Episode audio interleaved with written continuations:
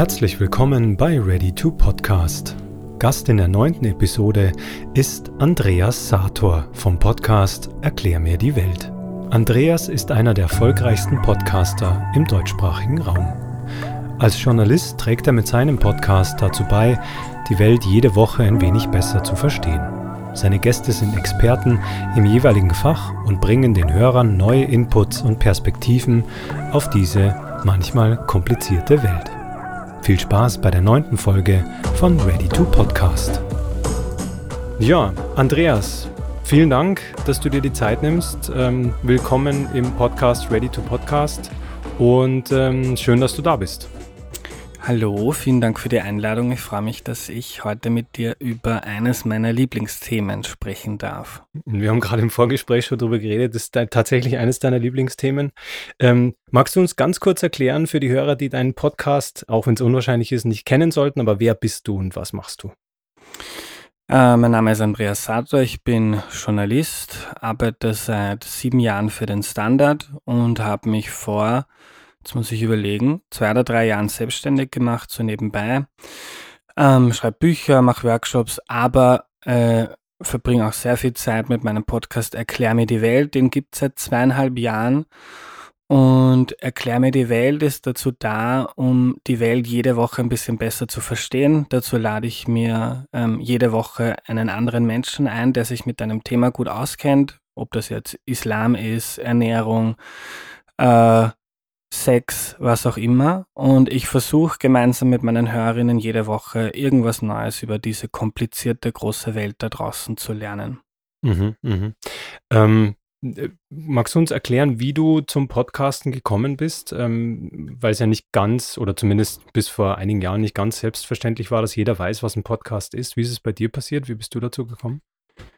Ähm, also wie bei vielen Dingen ist es bei mir das persönliche Interesse gewesen. Also ich höre seit vielen Jahren gerne Podcasts und finde immer schon interessant, ähm, wo es im Journalismus Bereiche gibt, um Dinge neu zu denken, um irgendwie alteingefahrene Strukturen irgendwie neu zu hinterfragen und verfolgt deshalb irgendwie viele Journalistinnen und ihre Projekte in den USA und das seit, weiß mhm. ich nicht, zehn Jahren. Mhm. Und da ist mir einfach schon vor langer Zeit aufgefallen, dass sehr, sehr viel cooler neuer Scheiß in diesem Bereich Podcasting passiert. Mhm. Habe das dann auch aus eigenem Interesse gehört und bin dann immer mehr reingekippt, hat das super gefunden, das hat gut zu meinem Tagesablauf gepasst, dass ich mir die Podcasts dann anhören kann, wann ich will, dass das jetzt nicht nur so wie in manchen Nachrichten oder Radiosendungen ist, dass das jetzt zwei, drei Minuten Interviews sind, sondern dass das mal eine Stunde, vielleicht sogar zwei oder drei Stunden dauert. Das war mir irrsinnig sympathisch. Und darum habe ich mir gedacht, äh, sowas sollte man in Österreich auch machen und habe damit begonnen. Mhm. Woher kommt dieser Podcast-Hype deiner Meinung nach? Du schreibst auf deiner Website, dass du darüber auch sprichst und Vorträge hältst. Und dies, also es ist ja offensichtlich, dass dieser, dieser, dieser Hype aus Amerika jetzt kam, aber ich würde gerne deine Sicht, also zumindest von, von, von meiner Sicht aus, woran liegt es, dass es jetzt diesen Podcast-Hype gibt, deiner Meinung nach? Mhm. Also Podcasts gibt es ja schon irrsinnig lange. Ich kann mich erinnern, als ich noch in die Schule ging, ähm, in den 2000er Jahren bin ich schon im Sommer draußen in der Sonne gelegen, habe mich gebräunt und gleichzeitig Podcasts im Ohr gehabt. Das war damals mhm. noch mit einem MP3-Player, sehr, sehr mühsam, musste man runterladen. äh, ja, also und, und ein Grund, warum das jetzt nicht mehr so ein kleines Nischending ist wie damals, was nur so Nerds wie ich hören, sondern viel mehr Menschen, ist so ein technologischer Durchbruch und das ist einfach das Smartphone. Mhm. Es ist total einfach, Podcasts zu hören. Mhm. Also danke Steve Jobs. Mhm. Und dann ähm, gibt es so ähm, im Medienbereich einen Umschwung seit, seit vielen Jahren, man kann sagen, einen Megatrend, dass die Leute einfach gerne on demand hören. Das muss man eigentlich gar nicht mehr erklären. Jeder kennt Netflix, jeder kennt Spotify. Man will nicht im Radio darauf warten, wann kommt jetzt mein Lieblingslied, sondern ich höre mir das einfach an. Mhm. Äh, und das ist so bei Radio- und Sprechprogrammen nicht anders. Warum sollte ich um 20.15 Uhr ähm, darauf warten, dass Ö1 das spielt, was ich gerne hören möchte, wenn ich mir das einfach am Handy dann anhören kann, wann ich will. Und dazu kommt dann noch eine dritte Komponente. Ähm, in den USA hat der Hype angefangen mit Serial. Ich glaube, das war 2013. Wer mhm. Serial nicht kennt, das ist einer der besten Podcasts, die man da draußen findet. Ähm, und der hat in den USA wirklich zum Durchbruch geführt. Da haben die auch die, die, die konventionellen Medien Tage, Wochen lang darüber debattiert und gesprochen, was ist das eigentlich für, für eine coole Sache. Also kurz, wer Serial nicht kennt, da ist so eine Journalistin, hat einen Kriminalfall aufgearbeitet in den USA, also einen echten und hat da an einer Schule recherchiert, wo, wo eine Schülerin ermordet wurde und hat sich irgendwie die Kriminalakten angeschaut und sich dann gedacht, das ist irgendwie nicht ganz koscher, das scheint, das scheint nicht gut ermittelt worden zu sein und hat dann diesen Kriminalfall selber aufgerollt. Super journalistisch produziert, super recherchiert und das ist halt diese dritte Komponente, dass Podcasts auch sehr einfach zu produzieren sind. Jetzt gar nicht serial, das dauert, glaube ich, irrsinnig lange, sowas Professionelles zu machen. Mhm. Aber ähm, jeder, der wie ich, ich komme nicht aus dem Audiobereich, ich hatte keine Ahnung, jeder, der sich ein bisschen Zeit gönnt, im Internet liest und sich dann ähm, Equipment kauft und ein bisschen damit herumspielt, kann relativ gute Podcasts produzieren. Mhm, mh. Und und dadurch gibt es jetzt immer mehr Angebot und eigentlich egal, wem ich, und ich tue das seit vielen Jahren, die Leute dazu bringen, Podcasts zu hören. Und auch wenn das irgendwie Menschen über 50 sind, ähm, für jeden Menschen auf dieser Welt gibt es irgendeinen Podcast, der genau zu, zu einer Vorliebe, zu einem Hobby, zu einem besonderen Geschmack passt. Also mhm. auch äh, jeder, ähm, jeder Hausfrau, die 60 ist, gibt einen Podcast aus Deutschland, wo es um Garten und Blumen und richtiges Ernten geht, ähm, der diese Leute abholt und begeistert. Und das ist, glaube ich, eine wichtige dritte Komponente. Mhm. Also Demokratisierung von Inhalten und in die Tiefe genau. gehen von Inhalten. Ähm, dein Format, also erklär mir die Welt, umfasst ja theoretisch alles. Also die Themen mhm. sind ja extrem viel gefä äh, weit gefächert. Wie entscheidest du dich jetzt für gewisse Inhalte? Gibt es da was, woran du dich orientierst? Mm, einerseits nach persönlichem Interesse also ich habe das auch Anfang an transparent gemacht, dass das ein Projekt ist, das ich nicht nur mache, um Leute zu bespaßen, sondern vor allem auch um mich zu bespaßen. Also ich ähm, lese viel, Bücher, Zeitungen, schaue mir Sachen im Internet an, denke mir, hm, wie funktioniert das eigentlich? Und dann wird meistens daraus eine Erklär mir die Welt-Folge.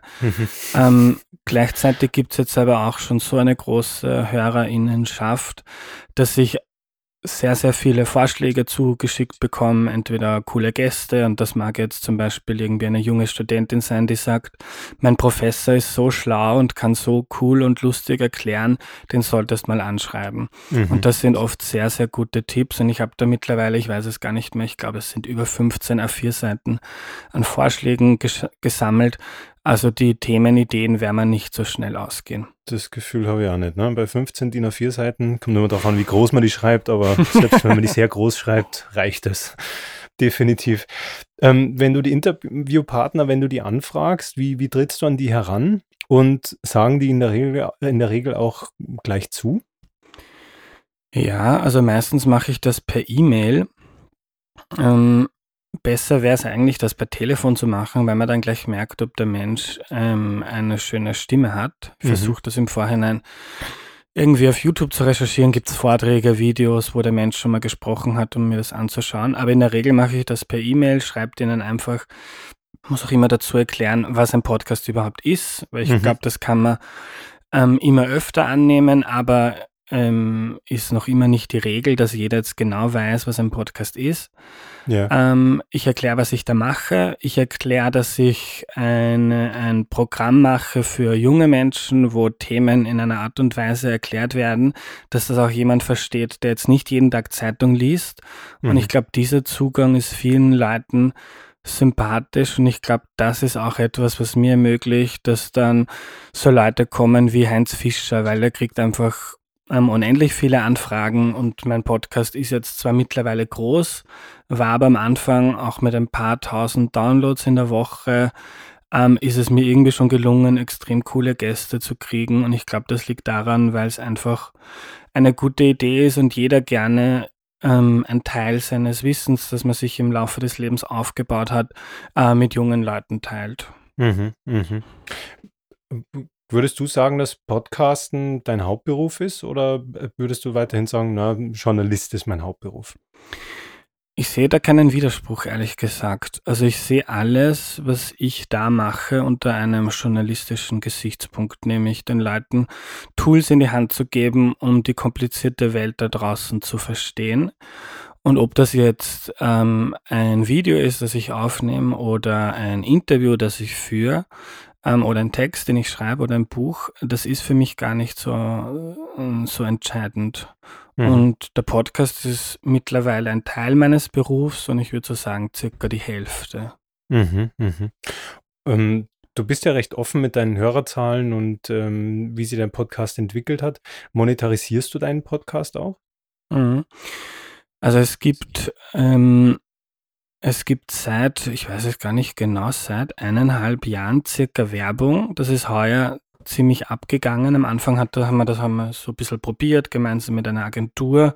Mhm. Ähm, und irgendwie da ein bisschen den Boden aufbereitet, weil halt viele Menschen in PR oder Marketingabteilungen keine Erfahrung haben mit Podcasts und auch da mhm. stößt man dann oft auf Probleme, um das jetzt genau zu kommunizieren, warum das jetzt eigentlich interessant ist. Und ich finde das ja nicht nur aus ähm, ganz eigensinniger Perspektive wirklich ein cooles Format, um Dinge, um Botschaften zu transportieren, sondern ich finde, das ist wirklich ein cooles Format, um authentisch zu kommunizieren. Also das mhm. eine ist Werbung. Mhm. Ähm, und das zweite ist, dass mich, ich glaube im Moment sind es über 200 Menschen, jedes Monat mit einem kleinen Betrag in der Regel 5 Euro unterstützen. Also das sind Spenden. Mhm, mh. Das heißt, du, du fährst zwei, zwei Einkommensstrategien über Werbung und sowas wie Patreon, wie die großen Podcaster in, oder genau. Patreon als Beispiel, aber so eine, so eine Spendenplattform. Im Prinzip so ein bisschen wie die amerikanischen Podcasts, dass die großen Podcaster das als Vorlage machen. Genau, ich mache es über Steady, kann man sagen, das ist das deutsche Patreon. Mhm. Ähm, ist eine super Plattform und also ich mache das nicht nur so ähnlich wie äh, amerikanische Podcasts, sondern man kann eigentlich auch sagen, dass so ein Abo-Modell einer Zeitung nicht unähnlich ist. Jede Zeitung mhm. finanziert sich zum Teil aus Werbung, aus Anzeigen und mhm. zu einem Teil aus Beiträgen der Leserinnen und das ist bei mir nicht anders. Mhm, das ist ein guter Vergleich, ja. Ähm, dein Podcast ist mittlerweile einer der meistgehörten in Österreich. Ähm, du warst eigentlich von Beginn an vorne in den Charts dabei. Hast du den Podcast auch aktiv beworben? Also du jetzt sozusagen deinen Podcast als, als äh, Produkt in Anführungszeichen? Also mir war Anfang an klar, dass wenn ich diesen Podcast mache, dass das jetzt nicht nur, also ich habe davor auch schon einen anderen Podcast gemacht, meine Arbeit beim Standard, ähm, um ein bisschen zu lernen und zu probieren. Das war ein reines Spaßprojekt, um mal zu schauen, kann ich das, fühle ich mich da wohl in diesem Medium.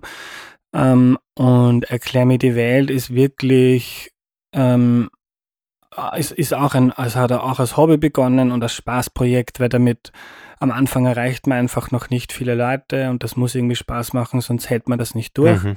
Man mhm. verdient auch am Anfang kein Geld damit. Ähm, also so irgendwie die ersten ein, zwei Jahre macht man mal quasi, geht man in Vorleistung. Mhm. Schaut mal, ob das ankommt. Aber es war von mir schon auch strategisch so angelegt, dass das nicht nur ein kleines Hobby ist, das ich nebenbei mache, sondern dass das ein Teil meines Berufs ist. Und das ist, finde ich, auch total wichtig, ähm, weil ich das auch bei vielen anderen Internetmenschen beobachte, die sich ganz viele Projekte aufhalsen, die sie alle gerne machen. Mhm. Aber wenn man dann irgendwie nur mit seinem Brotberuf Geld verdient, dann ist das immer etwas, das so zweitrangig ist oder drittrangig und man hat eigentlich nicht viel Zeit dafür. Und ich wollte Anfang an das irgendwie seriös und gescheit machen und damit und mit einem Job, den man seriös und gescheit machen will, muss man einfach auch Geld verdienen. Und darum habe ich mhm. irgendwie von Anfang an auch darauf geachtet, ähm, dass ich mir überlege, wie erreiche ich Leute, wen lade ich ein, der vielleicht ein Multiplikator ist, der das anderen Leuten erzählt, ähm, mhm. wo habe wo hab ich Möglichkeiten, um meine Reichweite zu nutzen, um, um Leute da mal auf meinen Podcast aufmerksam zu machen.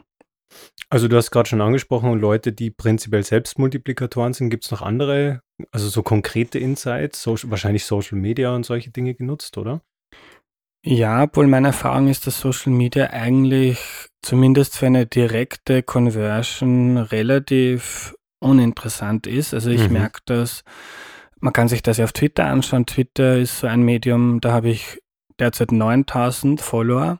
Mhm. Und man kann sich dann anschauen, wenn ich jetzt einen Artikel teile, dann klicken da unterschiedlich, aber mindestens 100, 2, 3, 400 Leute drauf auf diesen mhm. Link.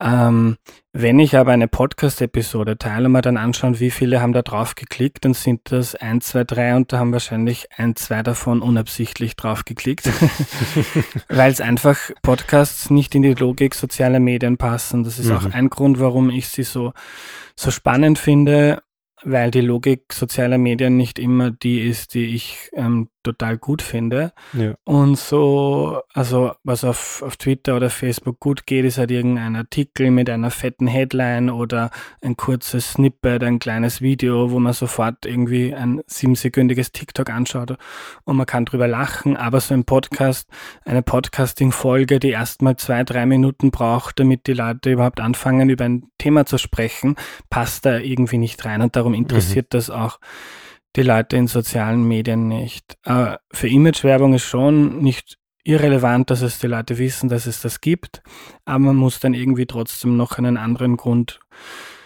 den, andre, den Menschen einen anderen Grund geben, dass sie sich den Podcast wirklich anschauen. Mhm. Das ist ganz, also ganz eine interessante Analyse, wo man selber auch irgendwie immer wieder draufkommt. Das ist so ein bisschen ein Gegenpol der Podcast-Trend zum bestehenden Social Media äh, Hype, oder Hype kann man fast nicht mehr sagen, aber den Social Media Prinzipien ist, der auch, glaube ich, mehr als notwendig ist, dass er passiert. Mhm. Ähm, Vielleicht magst du uns zu deinem Podcast noch erzählen. Ähm, Gibt es sowas wie eine Lieblingsfolge oder Serie im eigenen Podcast? Mm, also ich werde diese, äh, ich bin mir nicht sicher, ob ich eine Lieblingsfolge habe, aber da ich diese diese Frage echt oft gestellt bekomme, habe ich auch eine Antwort darauf parat. also ich habe eine Folge aufgenommen mit Robert Tata, der ist Guide bei Shades Tours.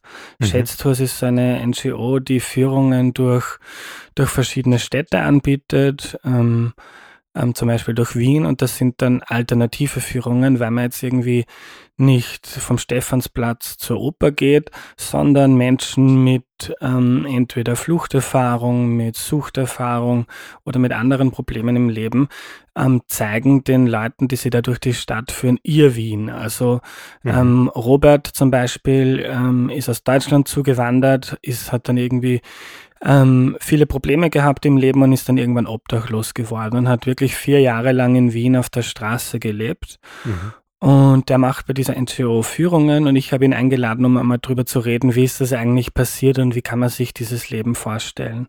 Und das war etwas, ähm, was ich in dieser Art und Weise noch nie gehört habe, was mich zutiefst berührt hat, weil Robert irgendwie sich da auch sehr verletzlich gezeigt hat und total offen und ehrlich geredet hat, wie es ihm da gegangen ist, wie die Blicke von Leuten, die dann an ihm vorbeigehen, ihn berührt oder verletzt haben. Und das war eine Folge, die auch meine Perspektive auf diese, auf dieses, auf diese Sache total verändert hat. Und drum Folge 47, erklär mir Obdachlosigkeit Robert Tata, wäre dann so ein Kandidat für eine Lieblingsfolge. Mhm, mhm. Spannend, ja. Ähm, Würdest du sagen, gibt es noch einen, einen absoluten Trauminterviewpartner, den du gerne mal im Podcast hättest? Äh, da spricht jetzt meine Fußballerseele. David Alaba wäre schon ganz nice. okay, falls er zuhört, David Alaba. Eher unwahrscheinlich bei unserem Format, aber gut. Ähm, vielleicht magst du uns zum Abschluss noch ganz kurz zwei Dinge erklären ähm, oder erzählen. Ähm, welche Podcast hörst du selber gern? Und du hast auch ein Buch geschrieben, das heißt Alles gut. Vielleicht noch ganz kurz dazu abschließend, aber vielleicht erst die erste Frage. Welche Podcast hörst du selber gern? Ähm, ein Podcast, den ich total gern höre, ist die Ezra Klein Show. Ezra Klein ist ein amerikanischer Journalist, den ich seit, seit ich eigentlich journalistisch denken kann, verfolge, den ich total spannend finde. Der hat auch Vox.com, eine super Nachrichtenplattform gegründet und in der Ezra Klein Show interview da ein bis zweimal die Woche Leute in, in einer Art und Weise, die ich total cool finde. Also die dauern mindestens eine Stunde. Er liest einfach vorher immer die Bücher oder die Studien der Menschen, die er da eingeladen hat. Äh, und das ist eine Qualität, die man, und das ist auch eine, eine, eine Zeitfrage, die man halt aus vielen konventionellen Medien nicht kennt. Und die Ezra Klein Show ist zum Beispiel ähm, da ein Podcast, den ich extrem gerne höre. Mhm, mh. Vielleicht noch abschließend zu deinem Buch Alles gut. Magst du uns kurz darüber erzählen? Es ist relativ, es ist noch relativ neu, richtig? Es ist jetzt ein Jahr alt, knapp, mhm. ja. Und es ist eine, eine mutige, eine mutige Aufgabe, die du mir da stellst, dass ich kurz über mein Buch reden soll, weil das dauert jetzt, glaube ich, noch mal so lang wie die bisherige, wie das bisherige Gespräch. Ich gebe mir Mühe. Also das Buch ist so die Suche nach einer Antwort auf eine Frage, die ich mir stelle, seit ich eigentlich ein Jugendlicher bin nämlich ähm, wir in Wien, also die meisten Menschen in Wien, in Österreich haben ein ziemlich gutes Leben. Wir haben alle ein Problem, es gibt auch in Österreich Armut, aber den meisten geht's relativ gut. Ähm, wenn man aber ähm, in andere Regionen der Welt schaut, dann ist das nicht so und das weiß eigentlich jeder, da erzähle ich nichts Neues. Und ich habe mir schon immer die Frage gestellt, kann man das einfach akzeptieren, dass das so ist? Ist das einfach so? Warum ist das, warum ist das eigentlich so? Und gibt es denn irgendwelche Dinge, die ich tun kann, die ich in meinem kleinen Leben da in Wien tun kann, um einen kleinen Unterschied zu machen, um Menschen in extremer Armut zu helfen. Und dieser Frage bin ich nachgegangen, habe viele Studienbücher gelesen, habe mit über 100 Wissenschaftlerinnen telefoniert für die Recherche und bin dann zu für mich ganz interessanten und zufriedenstellenden Antworten gekommen. Das war jetzt eine, eine extrem gute Zusammenfassung. Andreas, ich danke dir vielmals, dass du Gast bei uns warst im Podcast. Ich wünsche dir alles Gute für deinen ähm, Podcast Erklär mir die Welt und ähm, äh, in der jetzigen Zeit gesund bleiben und alles Gute für die weiteren Episoden und Aufnahmen. Danke für die Einladung, hat Spaß gemacht und auch dir alles, alles Gute. Das war's für dieses Mal. Kommentiert, bewertet und noch besser, lasst ein Abo da. Danke fürs Zuhören und bis zum nächsten Mal bei Ready to Podcast.